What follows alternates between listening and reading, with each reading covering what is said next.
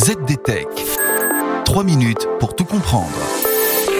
Bonjour à tous et bienvenue dans le ZDTech, le podcast quotidien de la rédaction de ZDNet. Je m'appelle Clarisse Trey et aujourd'hui je vous parle du télescope James Webb et de l'engouement scientifique qu'il suscite à la poursuite du Big Bang.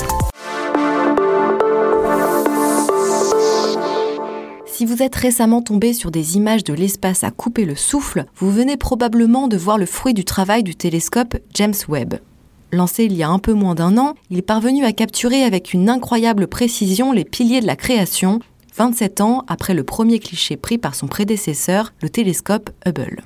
Situé à 6500 années-lumière de notre bonne vieille Terre, dans la nébuleuse de l'Aigle, les piliers de la création illustrent des étoiles scintillantes qui se forment dans des nuages denses de gaz et de poussière. Si cette image, venue tout droit des profondeurs de l'univers, a été largement partagée sur la toile, elle révèle des progrès immenses réalisés en imagerie spatiale. Concrètement, le télescope James Webb observe le monde à des longueurs d'onde infrarouges. Cette découverte scientifique permet de regarder plus profondément dans l'espace pour voir les premières étoiles et galaxies de l'univers qui se sont formées après le Big Bang. La lumière infrarouge rend également visibles les étoiles et les systèmes planétaires qui se forment à l'intérieur de nuages de poussière et qui seraient autrement opaques.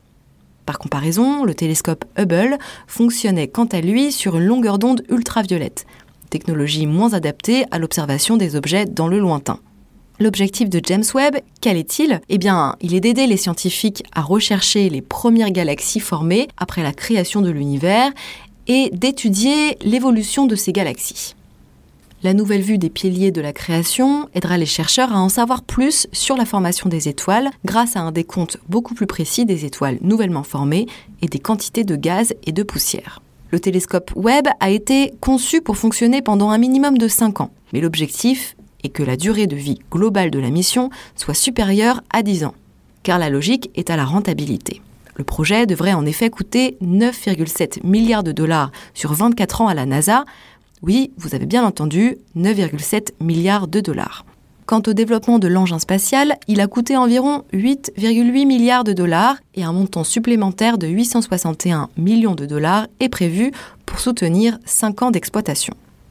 Et voilà, normalement, on a fait le tour du sujet. Pour en savoir plus, rendez-vous sur zdnet.fr et retrouvez tous les jours un nouvel épisode du ZDTech sur vos plateformes de podcast préférées.